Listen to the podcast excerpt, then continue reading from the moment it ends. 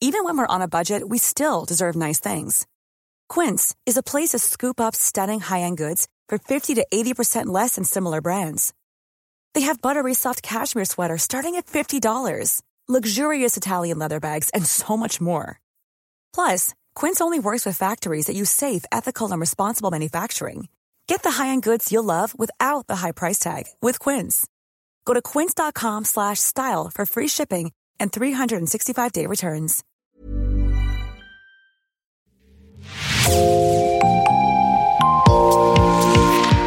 Bonjour, c'est Jean Berthelot de l'Agleté, de l'équipe Podcasting. Bienvenue dans l'actu dans la poche, le podcast quotidien d'actualité du Grand Sud-Ouest signé Podcasting. Podcasting, ce sont des entretiens avec des journalistes de la région, mais aussi des séries, des longs reportages et des interviews.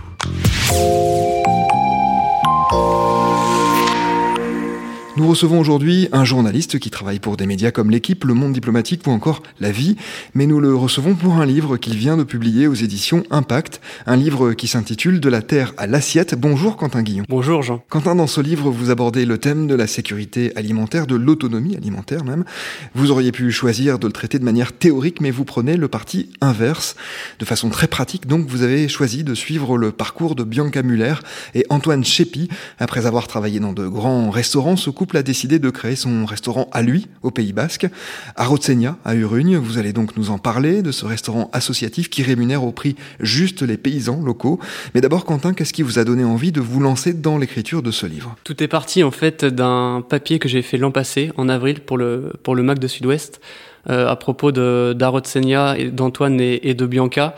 Euh, donc c'était un chouette papier qui mettait en exergue euh, leur restaurant associatif, mais je voulais aller euh, plus loin, plus en profondeur, pour comprendre comment fonctionne vraiment ce modèle, comment faire autrement, et vraiment m'immerger dans leur quotidien ainsi que celui des producteurs et productrices qui, qui travaillent avec eux et quelles peuvent être les, les solutions euh, pour construire une, une, véritable résilience euh, alimentaire. Alors est-ce que vous pouvez un peu nous décrire Bianca Muller et Antoine Chépi qui sont hein, les héros de votre livre, je l'ai dit, quel a été leur parcours jusque-là et pourquoi se sont-ils lancés dans cette aventure? Euh, Leur parcours est plutôt euh, atypique, surtout pour, pour Bianca. Euh, Bianca, en fait, elle est brésilienne. Elle était avocate d'affaires là-bas et elle a choisi de tout quitter euh, juste avant les, les années 2010, en 2008-2009, pour devenir pâtissière. Euh, Antoine, lui, euh, il a toujours travaillé dans la, dans la gastronomie, d'abord comme plongeur et ensuite rapidement comme, comme commis de cuisine. Euh, dans des grands étoilés, euh, des grands restaurants, notamment à Biarritz et à Saint-Jean-de-Luz. Et donc ils se sont rencontrés au Grand Hôtel de Biarritz. Et puis en 2013, 2014, 2015, ils ont eu deux affaires à eux euh, qui n'ont pas fonctionné au, au final parce qu'ils n'avaient pas, pour des pour des questions, pour des raisons financières essentiellement. Euh, et de là, en fait, a découlé euh, leur leur réflexion sur comment euh, comment faire autrement. De là est née en fait leur idée d'un restaurant associatif euh, où en fait ils ont juste le loyer euh, à payer. Il n'y a pas de capitalisation sur, sur le fonds de commerce. Ce restaurant qui se trouve à Urugne, je l'ai dit, qui s'appelle Arotenia, est-ce que vous pouvez nous le décrire? À quoi il ressemble? Euh, c'est un, un, restaurant du coup qu'ils ont repris en 2019 et qui appartenait à la famille Alsouet depuis deux ou trois générations et c'était déjà euh, un restaurant. Donc ce qui est intéressant c'est que c'est il y a une continuité en fait euh, avec avec Antoine et Bianca. Le restaurant avait fermé juste avant le, le, co le, COVID. Et donc c'est un lieu nourricier vivant, c'est-à-dire qu'il y a une centaine de couverts possibles euh, à l'intérieur, et ça fait vraiment euh, auberge euh, du 19e siècle, fin 19e, début 20e, avec un comptoir à l'entrée quand on entre, et une grande salle où quand, quand c'est rempli, ça, ça bouillonne, il y a un vrai espèce de, tumulte, c'est très très vivant, et des petites tables assez rapprochées. Quand on entre, quand, quand, le client euh, entre euh, dans, dans, le restaurant, euh, Bianca demande euh, très rapidement son prénom en fait, ce qui casse cette espèce de, de relation verticale qui est habituellement dans, dans un restaurant. Et, et Bianca s'est sentie plusieurs fois euh, servante en fait durant durant son parcours. C'est ce que c'est ce qu'elle explique dans le dans le récit. Et le fait de demander le prénom casse de suite cette relation. Il y a une relation d'égalité qui s'instaure entre le client et, et, et Bianca. Et très rapidement, en fait, on, on passe au-dessus et il y a une espèce de connivence comme ça entre, entre Bianca, Antoine et, et les clients euh, qui viennent.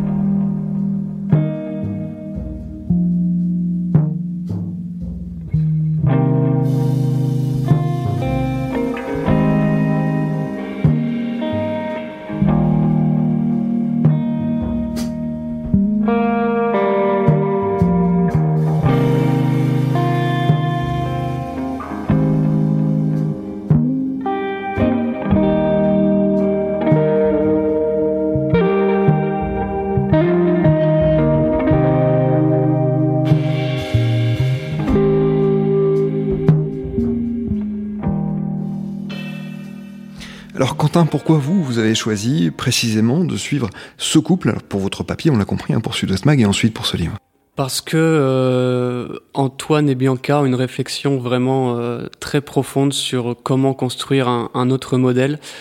Euh, et ça dit aussi énormément de choses sur la gastronomie aujourd'hui. déjà, premièrement, ils n'utilisent pas les mots chef dans leur restaurant, mais artisan cuisinier.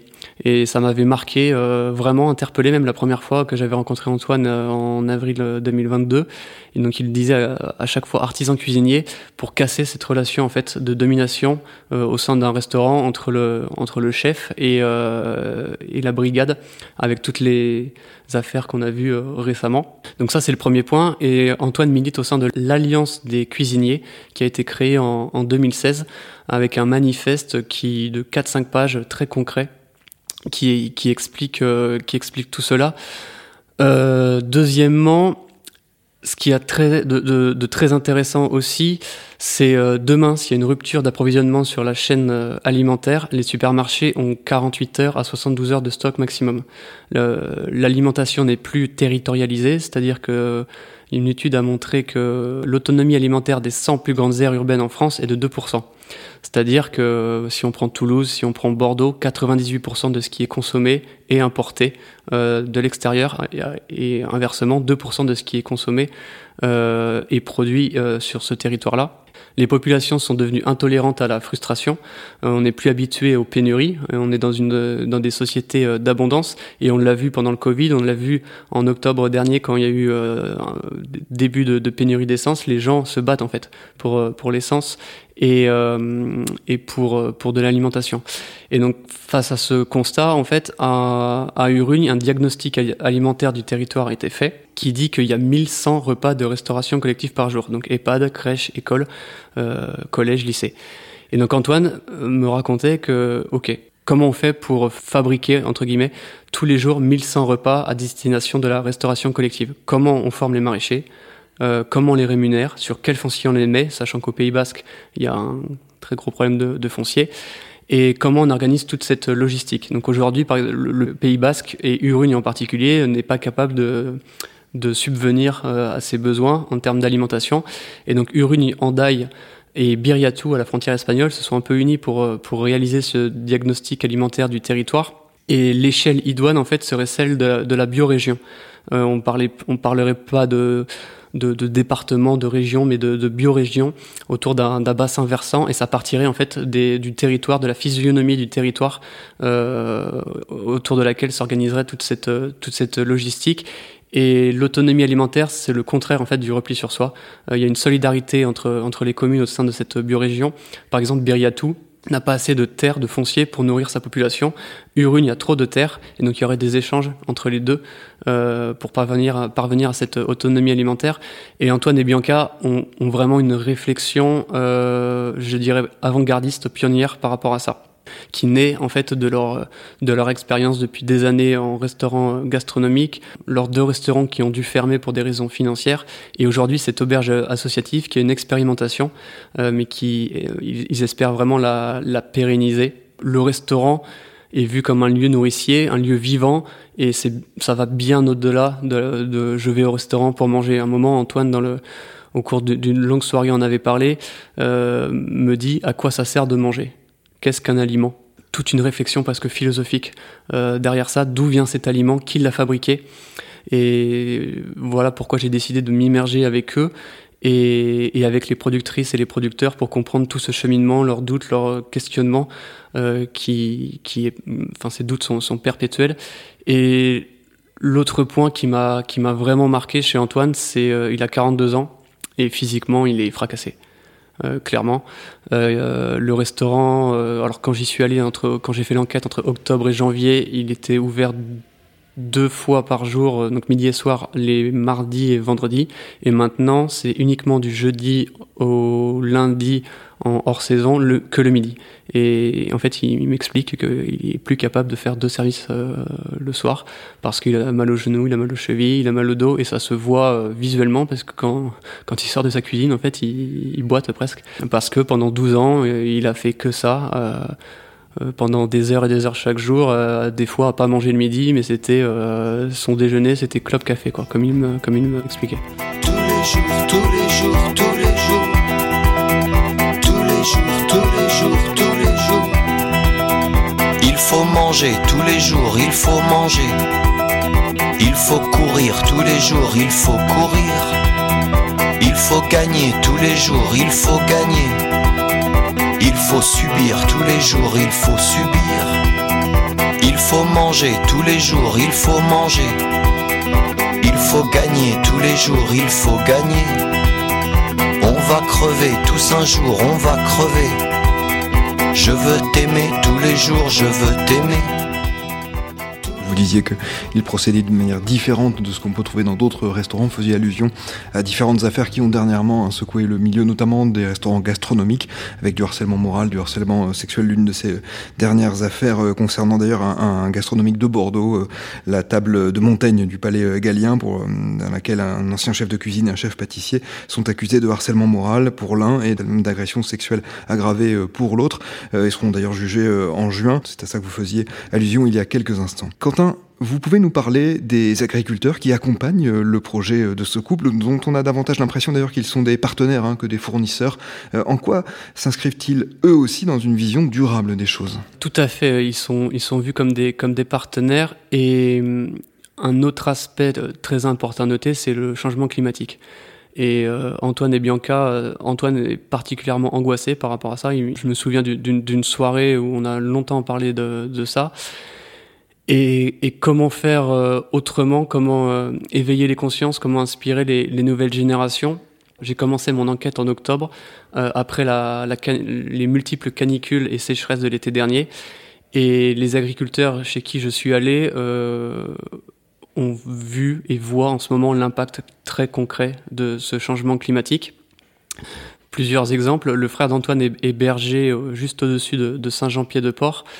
Et donc euh, des citernes d'eau ont été montées cet été pour euh, pour les brebis euh, en estive, alors qu'elles sont censées paître à l'air naturel. Les agriculteurs ont dû également acheminer du fourrage dans les montagnes, alors que les, les brebis sont censées paître dans un milieu naturel. Et beaucoup les ont redescendus aussi plus tôt que, que d'habitude. La conséquence, c'est qu'ils ont tapé pour pas mal d'entre eux dans leur stock de fourrage de l'hiver les prix ont augmenté de façon drastique. Euh, la tonne de maïs a par exemple pris 100 euh, euros et tout ça se répercute en fait jusqu'au jusqu'au bout de la chaîne. Une autre maraîchère, Laura Daniel, du, coup qui est qui est maraîchère euh, bio, qui a quelques à peine 3 hectares à, à Hurte et qui s'est installée, ça a été un parcours du, du combattant, elle m'a raconté, elle s'est installée grâce à Terre de Liens qui en fait favorise l'installation de, de, jeunes paysans sur des terres euh, avec des, des, gens, des citoyens qui achètent euh, des sortes d'actions entre guillemets à, Terre de Liens pour favoriser euh, l'installation de, de, jeunes agriculteurs. Et elle euh, fait tout elle-même. elle a fait une formation à Asparin, c'est là où elle a rencontré Antoine, qui a fait aussi cette formation de maraîchage bio pendant trois ans, qui a vraiment mis les mains dans la terre pour comprendre comment un légume poussait pour comprendre la saisonnalité, pour comprendre les maladies, pour comprendre euh, comment on faisait euh, sans intrants, euh, quelles étaient les, les solutions. J'ai aussi suivi Sandra Kelton et Philippe Kelton, vignerons et vigneronnes dans les Landes, à la lisière du, du Gers. Et eux, leur démarche est complètement euh, atypique, c'est-à-dire que leur exploitation, c'était un vieux château en ruine. Euh, ils ont acheté 40, 50 brebis euh, qui ont mangé tout le lierre et les vignes s'épanouissent en fait comme ça au milieu des brebis qui sont en autonomie totale. Leur vin est, juste incroyable au niveau du goût, c'est un terroir formidable. Et juste à côté, il y a les épandages des grands champs de maïs avec plein de plein d'épandages euh, ils se sont installés au début des années 2000. C'était la seule euh, exploitation, la plus grande exploitation des Landes euh, en bio à, cette époque. ils se sont vraiment battus. Hein. Sandra a un enthousiasme communicatif incroyable.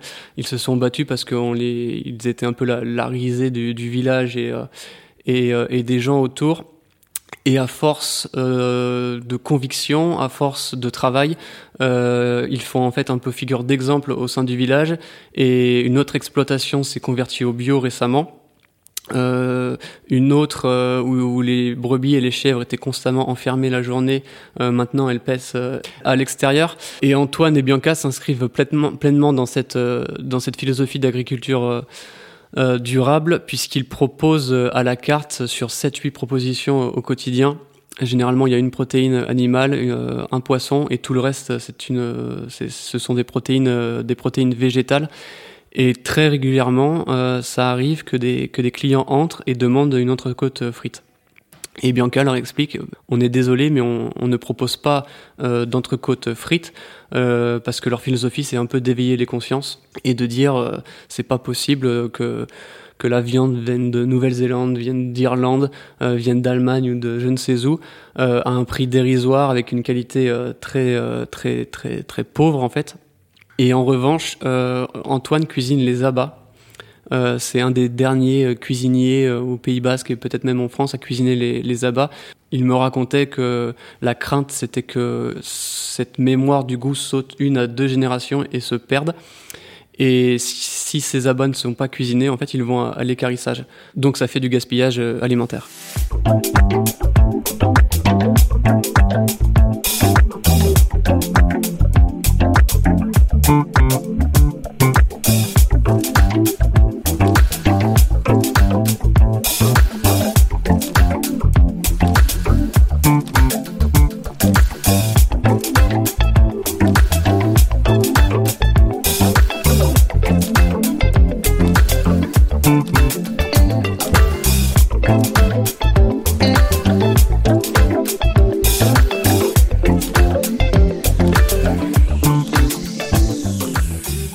Vous affirmez dans votre livre que le modèle d'Arotsenia est duplicable, qu'on peut donc le reproduire un peu partout en France. Qu'est-ce qui vous fait penser cela?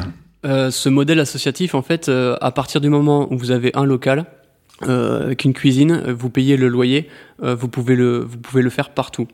par exemple, à Mouans-Sartoux, dans les Alpes, une commune de 10 000 habitants, la population similaire à, celle du Rugne, un système de régie municipale agricole a été mis en place qui fonctionne très bien. Et ce genre d'initiative commence à essaimer dans certaines zones, notamment rurales en France. Et, euh, et en fait, les solutions sont juste à notre portée. Euh, il suffit juste un peu de, de, de les mettre en place, d'oser se lancer. Et c'est ce que font en fait euh, Antoine et, et, et Bianca avec tout un écosystème euh, autour de, de, leur auberge et des producteurs euh, qui, qui, gravitent autour dans un, dans un territoire euh, local. eux se, se basent sur le slow food. Ils se fournissent dans un rayon maximum de 200 km euh, de là où le restaurant se trouve donc à, à Urugne. Quentin, qu'est-ce que vous retenez au terme de vos mois de travail pour ce livre? Est-ce qu'aujourd'hui vous êtes optimiste sur la question de l'autonomie alimentaire, de l'amélioration du modèle commun d'alimentation? Honnêtement, je, je, je, dirais pas que je, je suis optimiste, mais je pense qu'il faut rester dans l'action et, et dans le moment présent et de faire tout ce qu'on peut faire pour essayer de, faire changer les choses. Euh, moi, c'était mon objectif de transmettre l'expérience d'Antoine et de Bianca euh, pour éveiller un maximum de conscience. Ce qui était très important également, c'était euh, de faire, de raconter cette enquête immersion sous forme de récit et de ne pas faire plutôt qu'un récit, un, essai avec de nombreux chiffres. Euh, difficiles à lire où les lecteurs et les lectrices ne s'identifient pas. Euh, je voulais absolument un, récit incarné, qu'on soit dans les pas d'Antoine, de Bianca, des productrices, des producteurs. D'ailleurs, le, premier chapitre euh, démarre au, au marché à Saint-Jean-de-Luz où je suis en fait Antoine. C'est le, ça a été le premier euh, artisan cuisinier à, aller directement chercher les produits au marché en 2009-2010, avant que d'autres euh, artisans cuisiniers le, le, suivent des années plus tard. Et de ce fait, il a noué une, une relation de proximité, de lien social avec les productrices et, les producteurs, et tout le monde le connaît. Et c'est ça que je voulais montrer. Euh, au fil de, de, cette enquête, qui est une vraie identification du lecteur, des lectrices à, à ces personnages. Le récit opère en même temps euh, un dialogue avec le national. Euh, comment on en arrivait à cette situation de passer de plus de 4 à 5 millions de paysans agriculteurs à la fin de la Seconde Guerre mondiale à moins de 400 000 aujourd'hui. Euh, les conséquences aussi de la politique agro-industrielle que l'on connaît, euh, les conséquences au niveau sanitaire, euh, au niveau de la santé, avec un nombre de diabétiques qui se compte en, en, millions de personnes, j'ai les chiffres exacts dans le, dans le livre, et, et aussi les, les, solutions au niveau national. Euh, avec la sécurité sociale de l'alimentation qui peut en être une, euh, donc la SSA qui est basée en fait sur le même système que la carte vitale, ce serait une carte vitale de l'alimentation basée sur le, le système de la sécurité sociale en 1945, donc universalité, système de cotisation et caisse de conventionnement démocratique au niveau local. Donc il serait question d'un montant de 150 euros par mois euh, pour, euh, pour chacune et chacun.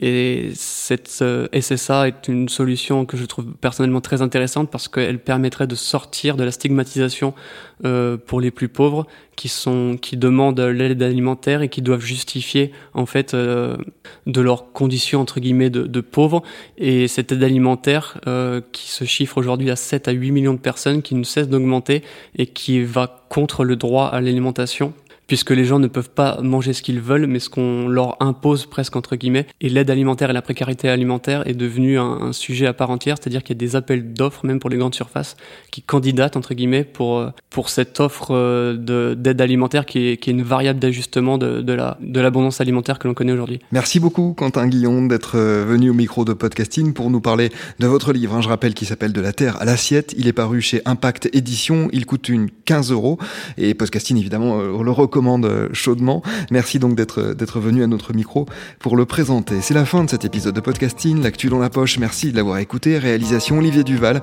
rédaction en chef Anne-Charlotte Delange, production Clara Echari, Myrène Garaïco-Echea, Gaternier, Raphaël Lardeur, Raphaël Orenbuch et Marion Ruot, coordination éditoriale et programmation musicale Gabriel Taïeb, iconographie Magali Marico. Retrouvez-nous chaque jour à 16h30 sur toutes les plateformes d'écoute. Podcasting, c'est l'actu dans la poche.